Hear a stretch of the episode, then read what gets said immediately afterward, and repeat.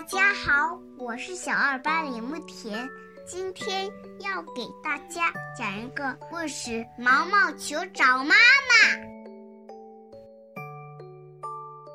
咔嚓，蛋壳裂开了，毛毛球出生了。毛毛球不知道自己是谁，又不知道妈妈在哪儿，伤心的哭了。鸡鸡。我到底是谁呢？猫妈妈看见伤心的毛毛球，哎，这不是小鸡吗？你为什么要哭呢？毛毛球兴奋地问：“啊，我是小鸡，我真的是小鸡吗？”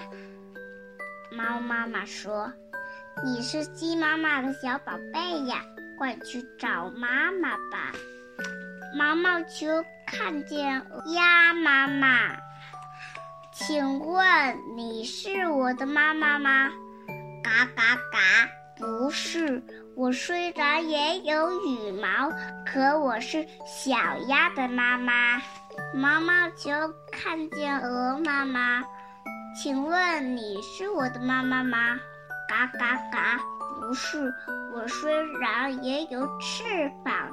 可我是小鹅的妈妈，找不到妈妈，毛毛球伤心极了。妈妈，你在哪儿啊？突然，毛毛球看见草地上有一只母鸡，和自己长得很像。毛毛球急忙向鸡妈妈跑过去，这一定是我的妈妈了。妈妈。